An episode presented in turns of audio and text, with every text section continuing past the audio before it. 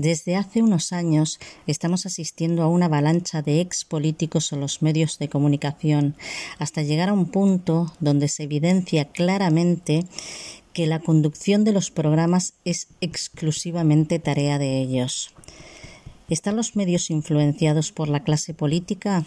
¿Son en realidad una subcontrata de los mismos o es acaso la nueva modalidad de jubilación de los que durante años figuraron como legisladores? Hola, soy Yaque, bienvenidos a mi podcast.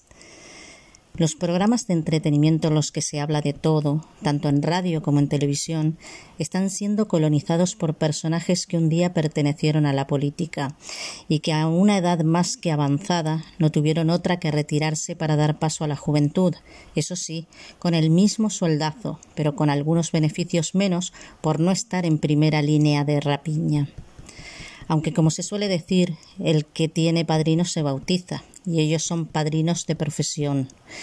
Tiempo atrás, al llegar la hora de la jubilación, a la edad correspondiente, incluso antes de tiempo, los políticos cruzaban el charco para tomar posesión del nuevo cargo asignado como embajadores.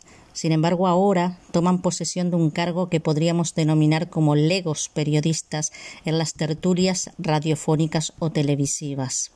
Está claro que para los magnates que nos dirigen es más beneficioso otorgarles un cargo de ocupas en los medios de comunicación españoles como influencers que nos adoctrinan y nos conducen a un sistema elaborado para apocarnos y que no causemos problemas, que mantenerlos en el extranjero sin oficio, sin reportar beneficios y dando vergüenza ajena.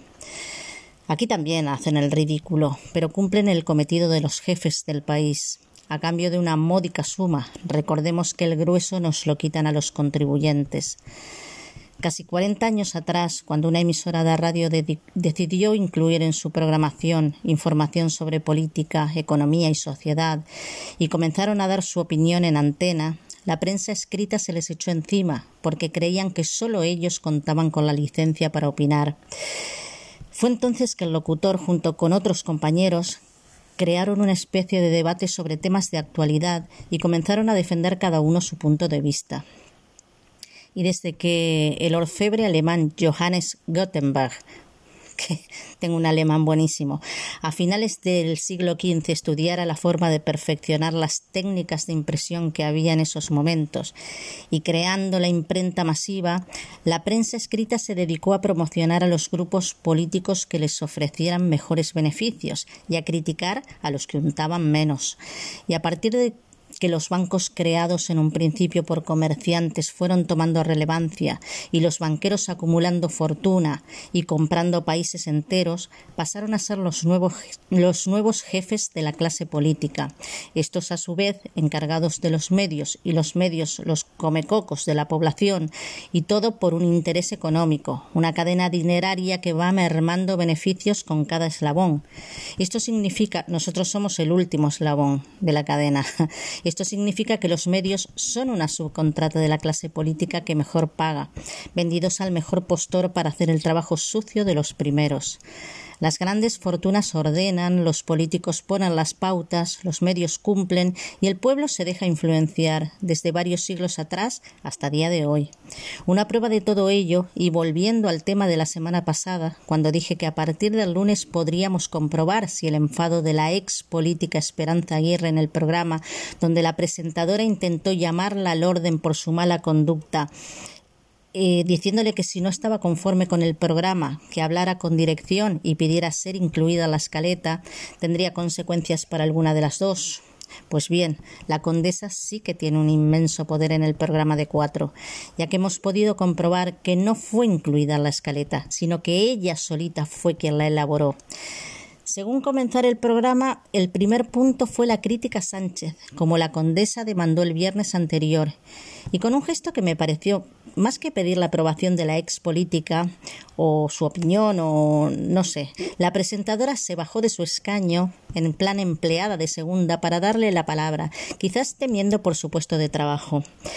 Y casi una semana después, en el mismo plató de televisión, la también ex política perteneciente al Partido Popular, Celia Villalobos, fue llamada al orden por la presentadora cuando valoró así de tajante el comportamiento de un carroñatuber del que se estaba hablando en esos momentos. Dijo exactamente: es un cara dura, el tipo de gente que se cree que por el simple hecho de existir, por llevar la cabeza afeitada y esa barba de mierda, tiene derecho a todo.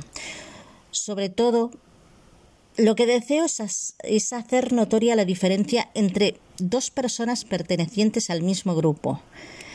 La primera grosera, altiva, maleducada, caprichosa, que le echa la culpa a Sánchez hasta cuando se le rompe un tacón. Y la segunda, que riéndose llamó Jeta un criminal de poca monta del que se estaba hablando en esos momentos. Creo que se quedó corta con lo que dijo, y encima se disculpó por decir lo que todos pensaban en ese momento, pero que ninguno quiso mencionar para no mojarse. Y a la otra parece que los años le están avinagrando el carácter. Igual debería de pedirle consejo a su compañera de grupo sobre cómo conducirse en un plató, ya que no solo parece que sigue conservando esta última el buen humor a pesar de los años, sino que sabe disculparse si alguien le advierte que se ha pasado. Celia Villalobos, en cuanto fue recriminada, dijo que, lo que retiraba lo dicho, pero que le preocupaba que los seguidores del susodicho criminal este adjetivo es de mi cosecha, no lo dijo la señora Villalobos. Ella dijo estar preocupada porque pudieran pensar sus seguidores que es normal ir por la vida haciendo lo que él hace. ¿Y qué es lo que este descarado hace? Pues básicamente robar entrar en tiendas y en sitios de hostelería, ponerse a grabar como si fuera famoso y no querer pagar la comida o los artículos que tienen a la venta los establecimientos. Después de tragar en un restaurante o de probarse algún complemento en las tiendas y cuando se dispone a pirarse sin pagar y los dependientes le recuerdan que debe abonar la cuenta, el sinvergüenza se presenta como creador de contenido en redes sociales y dice que considera que no debe pagar porque está todo grabado y subido y esa publicidad, siendo él quien es, cuesta miles de euros. Lo cierto es que yo nunca había visto este tipo en redes y sigo sin saber quién es. No había oído su nombre ni jamás ninguna red social me recomendó nada de este sujeto. Me enteré que existía por medio de Todo es mentira al sacar a relucir el asqueroso vídeo de la empanadilla. El pavo tenía poco más de 30.000 seguidores entre todas las redes que manejaba. Algunas plataformas le han cerrado la cuenta. Y bueno, yo creo que si sigues a un descarado como este, es porque vas del mismo palo. Con lo cual, un sujeto con una cuenta normal en cada red social y además varias secundarias y todas te siguen, que igual también le pertenecen, todo es posible, ya ha pasado. Más los que haya comprado, ahí ya tiene un buen tocho de seguidores. Lo cierto es que este tipo no crea ningún contenido, simplemente en un intento por querer ser alguien va copiando lo peor de cada repugnante que anda por aquí y lamentablemente, además de no ser nadie, porque no es nadie, se ha convertido la copia falsa de la bazofia que abre canales sin aportar absolutamente nada con la pretensión de vivir del cuento. Ese se dedica además de a rapiñar, a reírse de la gente y a faltar al respeto a todo el que se le ponga por delante. El ficha intenta no pagar lo que consume porque, según él, está haciendo publicidad gratis que nadie le ha pedido. Y cuando los trabajadores le dicen que tiene que pagar, que nadie le ha pedido publicidad y que no le conocen, se cabrea, se cabrea muchísimo. Sobre todo cuando le dicen que no le conocen. Se pone agresivo y les amenaza con enviarles una factura de dos mil y pico de euros. Y no conforme con eso, bombardea a los locales con un puñado de malas críticas y llamadas telefónicas amenazando e insultando a los trabajadores. Está más que claro que toda esa basura ha sido elaborada por la misma mano, la de él.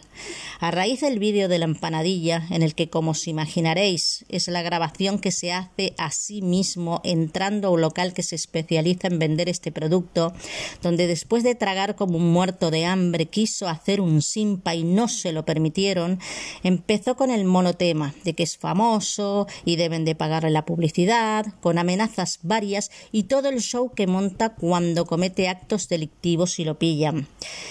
Pues a raíz de eso salieron otros vídeos, uno colándose en un estadio de fútbol, otro saltando la taquilla del metro y cuando el trabajador de la estación le recrimina, el baboso le falta el respeto y le amenaza con hacerle cosas. Que apago la cámara porque le voy a tener que hacer cosas a este individuo.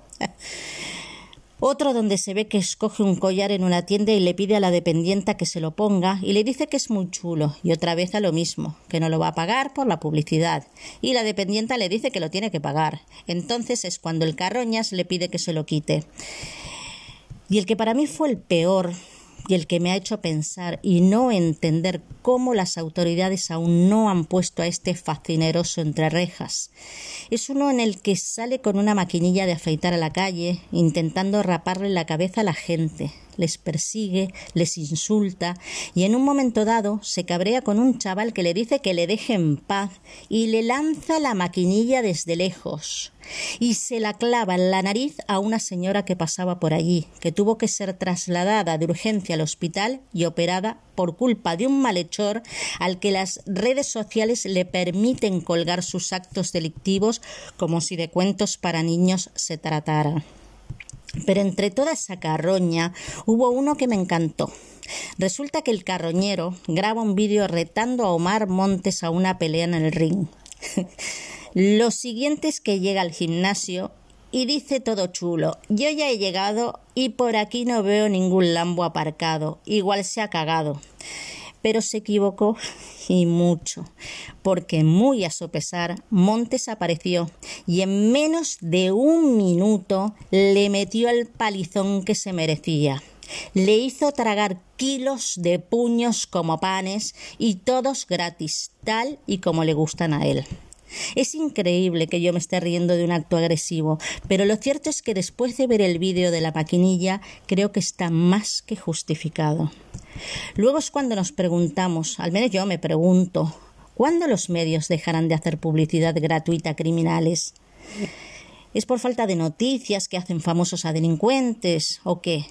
Hombre, teniendo a diario una congregación de ex políticos con peso en cada plató de televisión o en cada estudio de radio, es casi imposible divulgar los crímenes de la caterva política, porque siempre hay alguno que se enfada y defiende si sacan sus trapos sucios, si saca los trapos sucios de su propia comunidad. Lo cierto es que los medios nunca dejarán de promocionar a ignorantes, imbéciles y sinvergüenzas, porque ya está estipulado así en los convenios a los que llega el cabildeo político empresarial con el propósito de distraer a la población con ladronzuelos incultos para tapar la piratería política. Por lo que he podido leer en la prensa, afortunadamente la dueña del local de empanadillas va a emprender acciones legales contra el malhechor y el Valencia Club de Fútbol también le denunciará por allanamiento y vandalismo en su estadio. Noticias de las que me alegro enormemente. Ya es hora de que los afectados lo acusen formalmente y de que las redes sociales y todos los medios de comunicación que hacen eco de los vídeos de gentuza de esta calaña paren en seco de hablar de ellos, ya que lo único que consiguen es hacerles publicidad, darles a conocer entre masas, que es justamente lo que están buscando.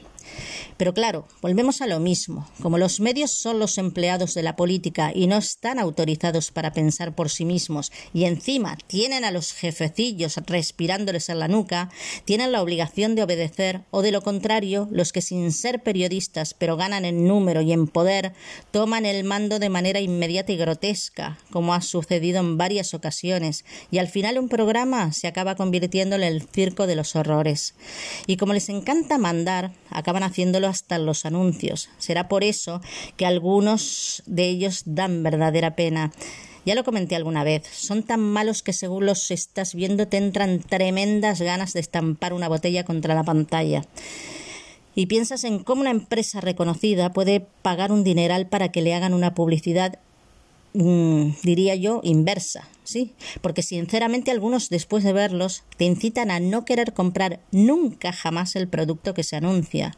Pero es que en, en realidad las empresas, a las empresas les da igual porque no necesitan publicidad. Si ya nos tienen cogidos por los pelos. Lo único que tienen que hacer es enviar facturas de anunciadores a la administración, o sea, a ellos mismos para que sus empleados políticos lo declaren en los gastos del Estado. Eh, eh, Porque yo no me puedo creer que una empresa como Evax, por ejemplo, pueda pagar a una empresa publicitaria por una birria de anuncio como el de las dos pavas que aparecen y una pone cara de incomodidad porque se ha puesto mal el tampón. Y la cara de la que le dice tranquila, eso con Tampax no sucede. Parece bastante más incómoda. Yo creo que tenían que haber cambiado a las actrices. Y si comparamos la campaña Me gusta el fútbol de Movistar este mismo año con la del 91 o la del 2007, es como pasar de comer un cocido madrileño casero a una sopa de sobre la misma depravación. Y ni qué decir del seseo desmedido de la mujer que protagoniza uno de los anuncios de Vanish Oxy Advance. Hay miles de anuncios malos, pero lo peor de eso es que cuando estás viendo un programa y llega la hora de la publicidad, te tienes que tragar toda esa porquería por varios minutos. La antigua Ley General de Comunicación Audiovisual decía que la publicidad no debía superar los 12 minutos por hora. Al menos eso decía, pero no se cumplía porque yo he contado en un solo corte publicitario 21 minutos continuados de anuncios y hasta tres más que llegaban a los 11 minutos cada uno en una serie de hora y media de duración. Así que la ley regulaba, pero ninguna, ninguna cadena de televisión respetaba. La nueva ley que se acaba de aprobar ha eliminado los 12 minutos por hora y ha puesto tramos horarios, sí, como el de las eléctricas o los tramos de las cuotas que pagan ahora los autónomos. Vaya casualidad. Los habrá hecho la misma persona. Lo cierto es que ahora los límites están fijados solo para dos tramos horarios, uno que va desde las 6 de la mañana a las 6 de la tarde y otro desde las 6 de la tarde hasta las 12 de la noche. Con lo cual, queda peor que antes, porque antes las horas de anuncios permitidas se distribuían en 24 horas y ahora las mismas, las mismas horas se distribuyen en 18 horas. Y aparte se quedarían las 6 horas del tramo que va desde las 0 horas hasta las 6 de la mañana, en el que no hay límite de anuncios, por lo que si estás viendo una película o una serie que acaba a la una de la madrugada, por ejemplo, prepárate porque a partir de las 12 de la noche ya te empiezan a meter un carro de anuncios. Tanto así que si le quedan 15 minutos para el final y te dan tres cortes publicitarios, si se te ocurre ir al baño, al volver a ha empezado otro programa y te quedas como el perro de las dos tortas. De todas maneras, si te pierdes el final de una película un día de fin de semana, no te preocupes. La misma cadena la repetirá uno o dos días entre semana. y si lo que te has perdido es uno de los últimos capítulos de una serie que llevas viendo desde hace dos años, que no cunda el pánico. Pasados dos meses del final, volverá a la parrilla de programación. ¿Que no te lo crees? Pues deberías. La serie Los Serrano, por ejemplo, se emitió por primera vez en abril de 2003, se estrenó en abril de 2003 y hoy es el día que se sigue emitiendo ininterrumpidamente. O sea, un martes acaba el último capítulo de la serie y el miércoles comienza nuevamente. Una serie además con un final de botellazo. Y no es la única, todas las series son reposiciones y los programas y concursos una copia de lo antiguo. En breve me imagino que igual vuelve el 1, 2, 3. Y querían volver a reponer los payasos de la tele. Luego se dieron cuenta que ya cuentan con varias versiones modernas en los que en esta ocasión los payasos visten de diseñador. Sea como sea, los anuncios son bastante molestos de por sí. Y si encima en cada corte publicitario ves dos anuncios buenos y veinte malos, difícilmente sientas, sientas deseos de comprar alguno de los artículos inservibles con los, que con los que intentan engañarte, además de tomar la decisión de hacer zapping o de apagar la televisión para siempre. Ah, y antes de marchar, quiero decir que la semana pasada dije impasiva en lugar de impasible. Era muy tarde, estaba cansada y como yo grabo y no edito, me di cuenta después de subirlo. Pues eso, y como no he puesto y como no he puesto el modo avión, me acaba de sonar un mensaje, pero lo voy a dejar así. bueno, dicho queda. El cowboy, el cowboy humorista, comentarista y actor estadounidense Will Rogers dijo, La publicidad es el arte de convencer a gente para que gaste el dinero que no tiene en cosas que no necesita. Hasta el martes, un abrazo y recordad que las penas compartidas son menos penas y que la unión hace la fuerza.